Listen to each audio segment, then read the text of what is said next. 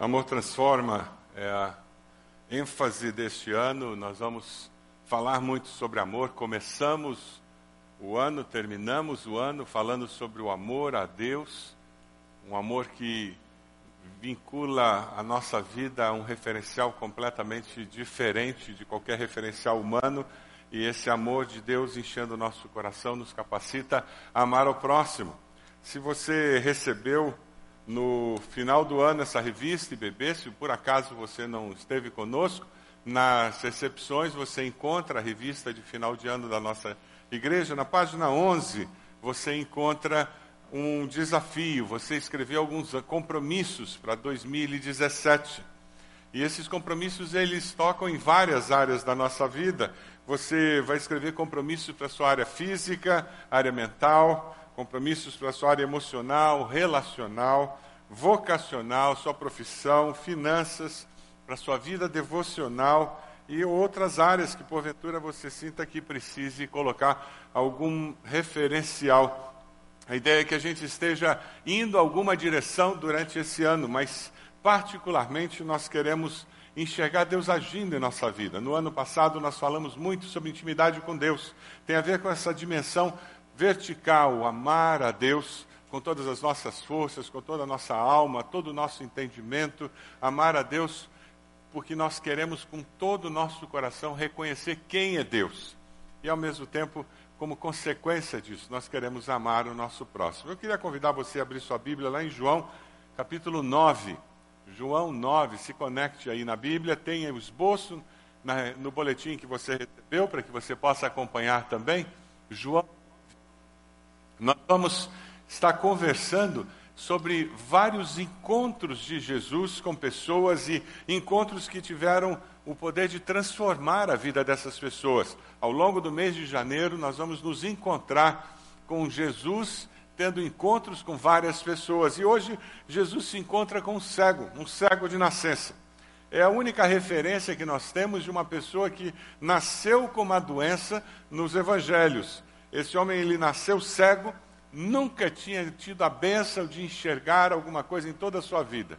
E Jesus se encontra com ele. Lá em João 9, ao passar Jesus viu um cego de nascença. Seus discípulos lhe perguntaram: Mestre, quem pecou, esse homem ou seus pais, para que ele nascesse cego? E disse Jesus: Nem ele, nem seus pais pecaram. Mas isso aconteceu para que a obra de Deus se manifestasse na vida dele. Os judeus associavam de uma forma muito simplista essa questão de consequência de pecado, pecado, parecido com os amigos de Jó. E cá entre nós, parecido com muitos de nós. Né? Você conhece pessoas que têm a tendência de eh, sempre achar que é culpa de pecado e é culpa de alguém quando alguma coisa não dá certo. Muitos, quando alguém sofre uma doença, eles olham e dizem quem foi que pecou aquela síndrome do pecado de Acã, né? Se tem uma coisa dando errado, é culpa de alguém. Quem é o culpado? E a gente já sai procurando quem é o culpado. É muito triste quando a gente vê pais que, ao verem os seus filhos tomando decisões erradas ou, ou cometendo pecados, e eles começam a olhar e dizer: fui eu que pequei, onde foi que eu errei? E é muito comum nós, pais, assumirmos essa posição como se nós nunca tivéssemos errado na criação dos filhos e como se nunca tivéssemos acertado. Todos os pais erram e acertam na criação dos filhos. E todos os filhos têm que, em um determinado momento da sua vida, assumir a sua própria vida. O impasse do sofrimento existia nos dias de Jesus e continua existindo nos dias de hoje. Pessoas ficam em dúvida se o sofrimento existe e é culpa de Deus, é culpa minha, é culpa da pessoa, é culpa dos outros. É interessante, mestre, quem foi que pecou? Será que foram os pais? Por isso que, eles nas... Por isso que ele nasceu cego? E é quem tem um filho excepcional, deficiente, é muito comum esse primeiro momento em que os pais começam a se perguntar: será que meu filho nasceu assim? É uma vingança de Deus? É um castigo de Deus? Será que eu perdi aquele emprego porque Deus está me punindo porque eu deixei de entregar o dízimo? Ou Deus está me punindo porque eu fiz, fiz aquilo ou deixei de fazer aquilo? E é muito comum essa postura. A pergunta é: será que foram seus pais? E é verdade, muitas vezes nós recebemos as consequências dos nossos erros, muitas vezes nós sofremos as consequências dos erros dos nossos pais. E quem sabe você está sentado aqui e você consegue se lembrar. Decisões equivocadas dos seus pais e você colheu as consequências delas. Às vezes você carrega um trauma, você carrega uma marca muito séria na sua vida porque seus pais foram irresponsáveis. Foram pessoas que impensadamente tomaram decisões que afetaram a sua vida. E muitas vezes nós sofremos consequências dos pecados da nossa sociedade. Quantas pessoas são atropeladas por um, uma pessoa alcoolizada que pega um carro e dirige como se fosse uma arma? Ela não tem culpa daquele acidente. Recentemente nós víamos na, na mídia dois adolescentes alcoolizados dirigindo um carro no interior do Paraná, mataram, atingiram uma família, mataram um bebê, um homem, e aquela mulher está viúva e sem o filho ela não tem nenhuma culpa daquela tragédia que se abateu sobre a sua família. E muitas vezes é essa sociedade onde existe o mal, onde pessoas de forma impensadas, impensada, de forma impensada atingem a nossa vida. O sofrimento existe.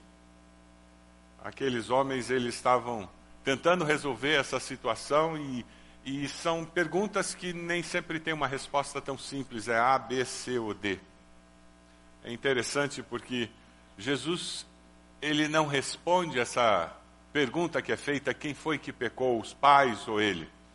Jesus é muito além na resposta dele. Se você olha ah, o versículo 4, ele diz: Enquanto é dia, precisamos realizar a obra daquele que me enviou, a noite se aproxima. E ele continua falando: a resposta de Jesus não foca na causa do sofrimento. A resposta de Jesus foca na solução.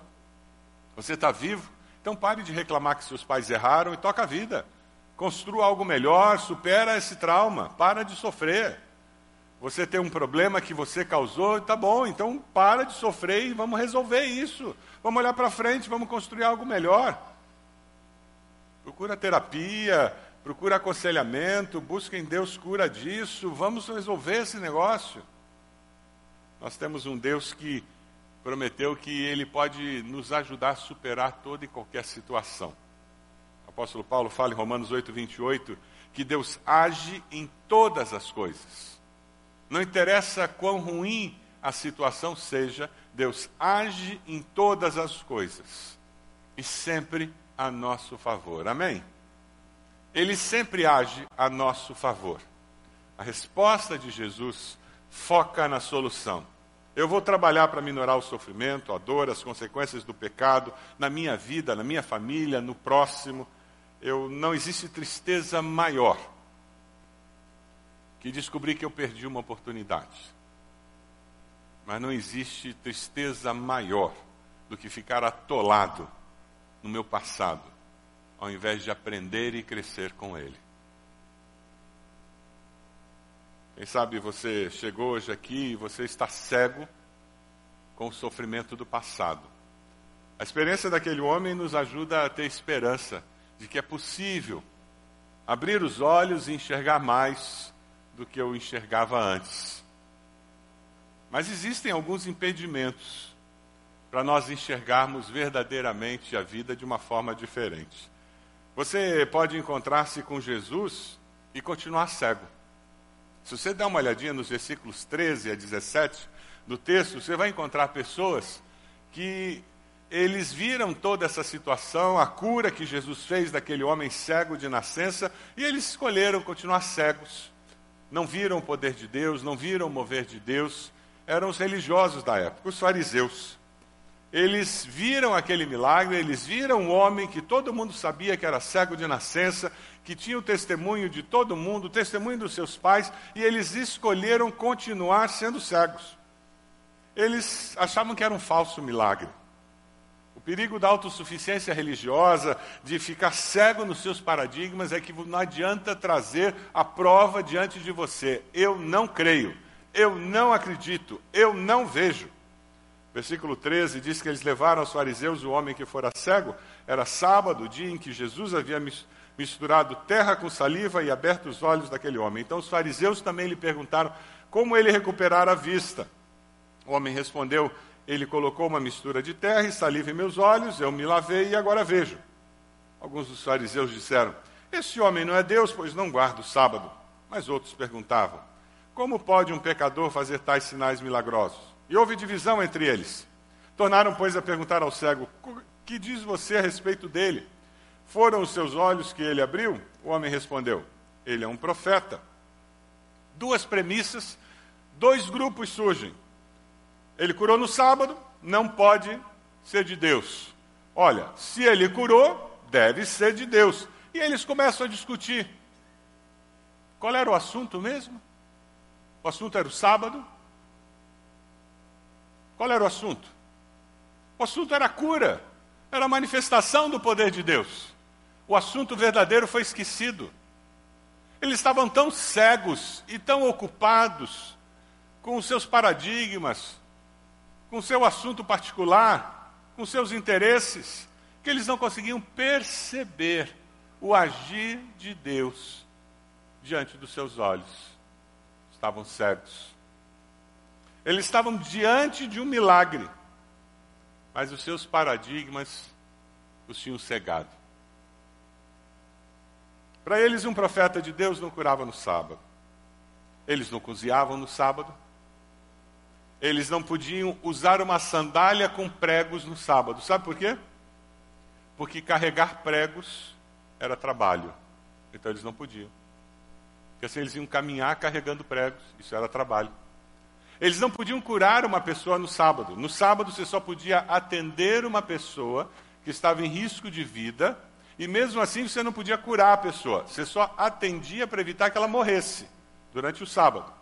Aí no domingo, aí você atendia para curar a pessoa.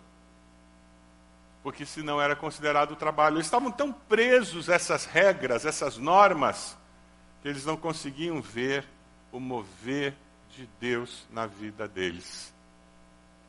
Às vezes nós estamos tão presos às nossas normas, às nossas regras, às nossas manias, às nossas insistências, que nós não percebemos quando Deus está agindo, gritando nos nossos ouvidos, fazendo um milagre nos nossos relacionamentos. Mas assim não pode ser. Tem que ser do meu jeito, tem que ser como eu quero, como eu sempre achei que tinha que ser. Se você não vier até mim da minha maneira, não presta. Se Deus não me responder do jeito que eu quero que Ele responda, não é milagre. Se Deus não me atender como eu quero que Ele me atenda, não é milagre. O que, que Deus está fazendo na sua vida que foge do normal e você rejeita porque foge do normal. Aqueles homens, eles rejeitavam porque fugia do normal. Ninguém cura no sábado. Ninguém cura um cego de nascença, então isso não pode ser verdade. O que, que foge do normal na sua vida? Que talvez seja a grande resposta de Deus para você. Talvez Deus esteja abrindo todas as portas para você mudar de atividade profissional. Mas porque eu nunca fiz isso na minha vida, eu não pode ser de Deus.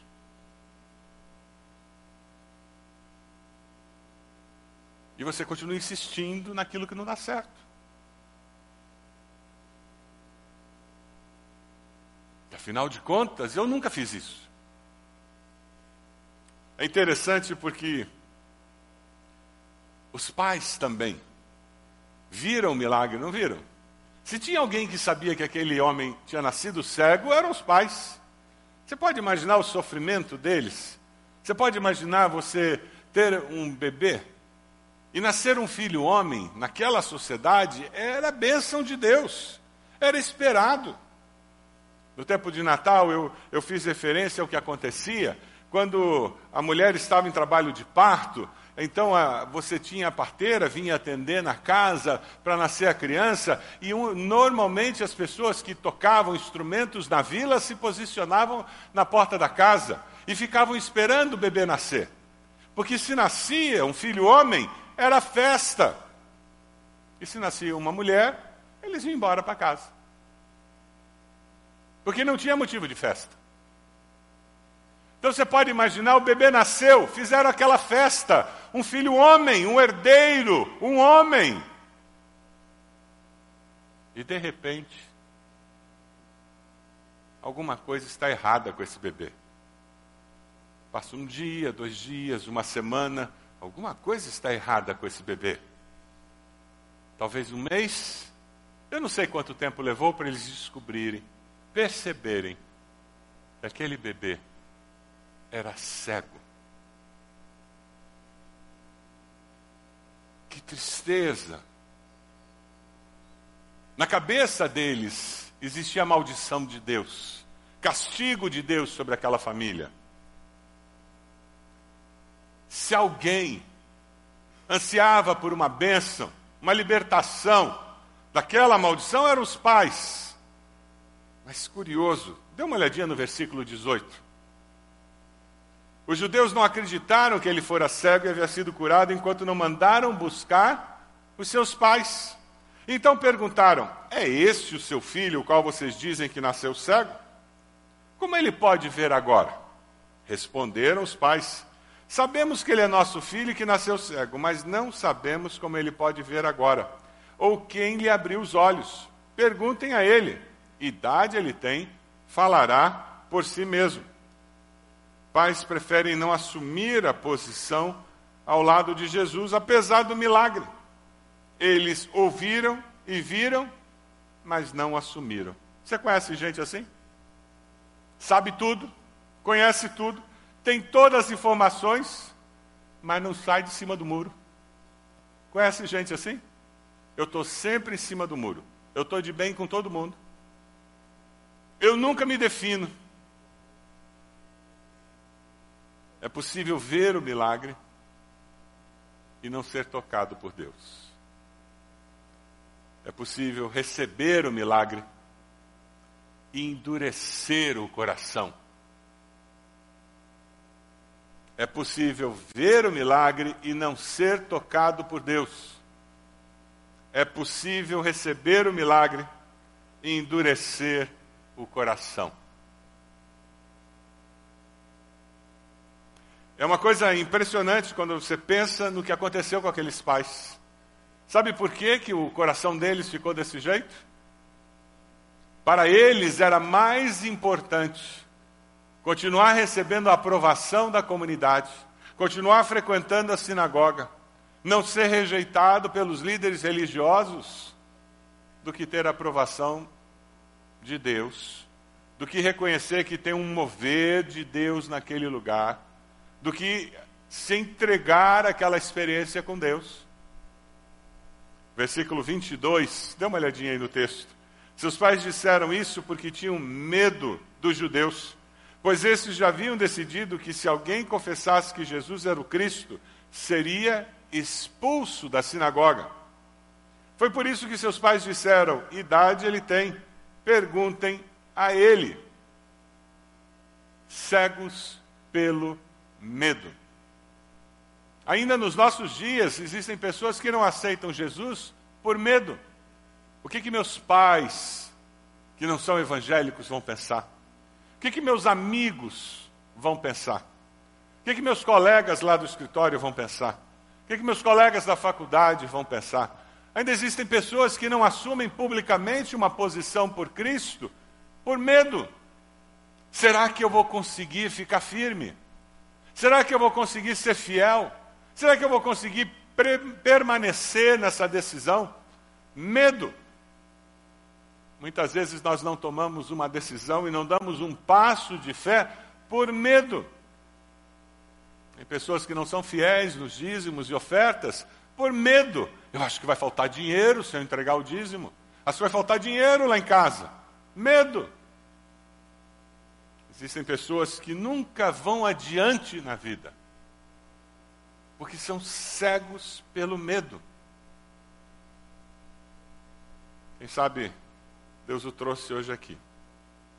E o desafio que, tem pra, que Deus tem para você é que você comece a dar passos de fé nesse novo ano. Que você resolva correr riscos nesse novo ano, entendendo que você precisa confiar em Deus e depender de Deus para fazer a vontade de Deus. Independente do que os outros pensem, independente do que os outros falem, independente até das consequências que porventura venham na sua direção sabendo em quem você tem crido e sabendo que Deus há de cuidar de você. Quando você olha aquele cego, você encontra alguém que exerce a sua fé e que experimenta o mover de Deus na vida dele, porque ele se deu ao direito de crer. Se você olha o versículo 24, ele não entendia teologicamente o que tinha acontecido com ele. Ele não tinha uma resposta doutrinária elaborada, ele tinha uma coisa na mente dele: eu sei que ele me curou. Eu sei que eu me encontrei com ele e ele fez diferença na minha vida. O evangelho muito simples. Dê uma olhadinha no versículo 24. Pela segunda vez chamaram um homem que fora cego e lhe disseram: Para a glória de Deus, diga a verdade, homem. Sabemos que esse homem é pecador. Olha a resposta do cego. Vamos ler juntos? Ele respondeu: Vamos lá? Não sei se ele é pecador ou não. Uma coisa eu sei. Vamos falar de novo isso? Eu era cego. Olha, eu não estou entendendo essa discussão de vocês aí e não estou nem muito interessado. Mas uma coisa eu sei. Eu era cego e agora vejo. Eu conheci um, um, irmão da Primeira Batista de São Paulo, muito divertido o jeito dele explicar. Pessoa muito simples. Ele se converteu na praça que tem na frente da Primeira Igreja Batista de São Paulo. É bem no centro velho de São Paulo, a primeira igreja. E aquele, aquele senhor se converteu ali. E eles tinham um culto toda, todo domingo à tarde, não sei se ainda tem. E ele estava lá naquele culto. E chegou uma pessoa, ele participando ali, ele entregou um folheto para aquela pessoa e a pessoa começou a fazer muitas perguntas para ele. Ele tinha uns 15 dias que tinha se convertido, aceitado o Evangelho. E ele entregou o folheto para a pessoa e disse: Olha, Jesus mudou minha vida. E a pessoa começou a fazer muitas perguntas. Muitas perguntas. E lá pela terceira, quarta pergunta, ele parou e disse: Olha, eu vou ser bem sincero para o senhor. Jesus mudou minha vida, eu não tenho a menor ideia de como responder essas perguntas que o senhor está fazendo, mas eu sei que ele mudou minha vida. Mas o senhor vem comigo, que eu conheço gente lá na igreja que sabe responder essas perguntas para o senhor. Pegou o homem pela mão e levou para a igreja. A atitude desse cego é a mesma. Eu não entendo o que vocês estão discutindo aí. Não sei qual é essa história do sábado para cima, para baixo, pode não pode, mas uma coisa eu sei. Eu era cego e agora eu vejo. Eu posso não ter todas as respostas, mas Jesus mudou minha vida. Amém? É importante fazer CFI, é importante ler a Bíblia, é importante estudar a Bíblia, eu tenho que saber porque eu creio, eu tenho que crescer no conhecimento, mas a essência da fé cristã é esse encontro com Jesus que mudou a razão de ser da minha vida. Conhecimento por si só não salva e não muda a vida de ninguém. Aqueles homens ficaram malucos se você olha a partir do versículo 26, eles começam a ficar loucos com aquele cego. O que você fez a ele? Como abriu seus olhos? Eu já disse, vocês não me deram ouvidos porque querem ouvir outra vez. E começa uma discussão entre eles. No versículo 34, os fariseus dizem: Diante disso, eles responderam: Você nasceu cheio de pecado, como tem ousadia de nos ensinar? E o expulsaram da sinagoga. Quando eles fazem isso, Aquele homem começa a sentir na prática as consequências de assumir uma posição ao lado de Jesus. E ele começa a experimentar mais uma vez o que acontece com que, quem assume uma posição ao lado de Jesus. Jesus ouviu que o haviam expulsado e, ao encontrá-lo, disse: Você crê no filho do homem? E perguntou o homem: Quem é ele, Senhor, para que eu nele creia? E disse Jesus: Você já o tem visto, é aquele que está falando com você. Então o homem disse: Senhor, eu creio. E o adorou. Esse homem, durante esse período que é relatado no Evangelho, ele passa por três estágios. O primeiro estágio em que ele se encontra com Jesus, ele fala, ele diz: Ele é um homem que misturou lama e colocou terra com lama nos meus olhos. Depois ele diz: Ele é um profeta. E por fim ele diz: Senhor, Senhor, eu creio e adoro a Jesus. De um homem que coloca lama, ele começa a chamar Jesus de Senhor e o adora. Na realidade, ele teve uma experiência de fé que mudou a sua existência. Ele teve uma experiência de fé que mudou a maneira dele viver, mudou os seus relacionamentos, mudou a sua posição na sociedade, mudou a perspectiva de vida mudou tudo o que ele podia ser e fazer, como consequência de caminhar com Jesus. Lá no versículo 6, tem um relato do que aconteceu com ele. Lá no versículo 6. Jesus cuspiu no chão, misturou terra com saliva e aplicou aos olhos do homem. Nem todos os que foram curados por Jesus, ele fez isso. Jesus nunca usou o mesmo método para que nós não criássemos um, uma mística de que tem que usar saliva, terra e colocar na, no ferimento. Então disse: vá lavar-se no tanque de Siloé. Por que, que Jesus não colocou isso no olho e fez assim e pronto, está curado? Por que lavar-se no tanque de Siloé, que estava ali pertinho de onde eles estavam? Por que, que Jesus pediu que o homem fosse até lá? Sempre na nossa relação com Jesus, é demandado de nós um passo de fé. Aquele homem podia ter dito: que porcaria, que nojeira, e ficado sentado ali. Eu não vou perder esse lugar bom que eu peguei para receber a esmola. Não sabe, sabe como é difícil esse lugar aqui. Se eu sair daqui, vem outro e vai ficar pedindo esmola no meu lugar. Ele não podia ter dito isso? Ele podia ter dito: Ô oh, Jesus, eu já ouvi falar que você só falou e a pessoa foi curada. Por que você não fez isso comigo? Ah! Ele não podia ter feito isso? Qual é a lição para nós? Ouça a voz de Deus e obedeça. E faça isso pela fé. 2017 é o ano em que você terá que dar passos de fé. Os seus encontros com Jesus, todos eles demandarão de você passos de fé. Você está disposto a dá-los? Você vai ter que dar um passo de fé para aceitar Jesus como Senhor e Salvador, declará-lo como Senhor e Salvador. Você terá que dar passos de fé para receber cura física, como esse homem recebeu.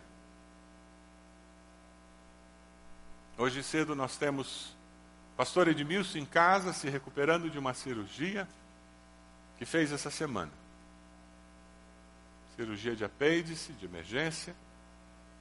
Estamos com nosso irmão Joel Santana Pinto na UTI. Ainda fechando o diagnóstico com a probabilidade de uma cirurgia neurológica. A vida é muito frágil. Quem mais você conhece que precisa de cura física? Esse Jesus que curou o cego de nascença está pedindo que nós estejamos exercitando nossa fé. Quem sabe a cura num relacionamento, cura na sua vida profissional. Você pode fechar seus olhos.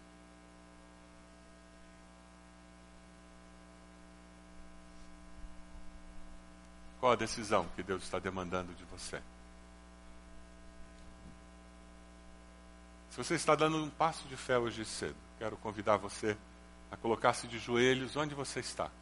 Com esse gesto, você está respondendo ao chamado de Deus, dizendo: Deus, eu entendo que eu preciso dar um passo de fé para ver o Senhor agir como o Senhor agiu na vida daquele cego de nascença.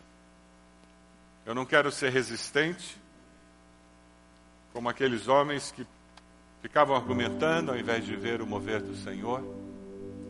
Eu não quero, Deus, ficar olhando para as pessoas e impedir o teu mover na minha vida. Eu quero ser sensível como aquele homem. Eu quero ver o mover do Senhor na minha vida, na minha família. Eu quero ver milagres do Senhor. É cura que você está pedindo, clame ao Senhor por cura.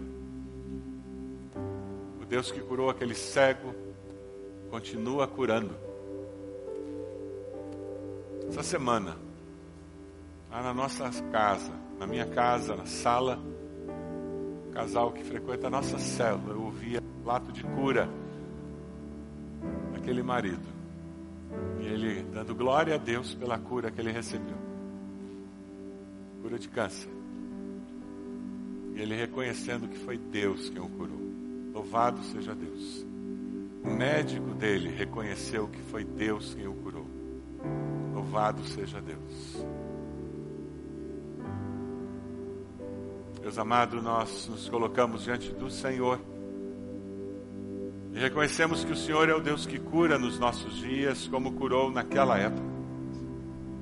O mesmo poder que tocou na vista daquele cego, pode ir até aquela UTI curando o irmão Joel, estabelecendo o irmão Edmilson, o pastor Edmilson. O mesmo poder que tocou na vida daquele cego, pode tocar na vida de tantos que estão sendo lembrados aqui, Senhor. Clamamos pelas tuas misericórdias. A Deus pedimos cura, não apenas física, mas para relacionamentos, vida profissional, ó Deus. Dê a teus filhos coragem para dar passos de fé nas suas vidas profissionais. Ó Deus amado, Nós queremos ver o mover do Senhor em nossas vidas. E se alguém aqui que não tomou uma decisão ao lado de Jesus, que hoje seja o dia de salvação, Senhor. Seja o dia de arrependimento e confissão. Onde você está, repita uma oração dizendo: Senhor Jesus, eu me arrependo dos meus pecados, eu me entrego ao Senhor. Faça essa oração se entregue a Ele.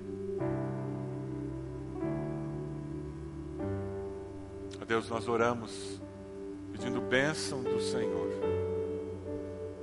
Toma em tuas mãos teus filhos, Senhor. Capacita-nos, ó Pai, para que possamos viver pela fé, agir pela fé, ouvir a voz do Senhor e obedecê-la dando passos de fé, para que possamos experimentar a cura que vem do Senhor. Nós oramos assim. Pedimos que o amor do Senhor, a graça do Senhor Jesus e as consolações do Teu Santo Espírito sejam conosco, hoje e sempre. Amém. Amém.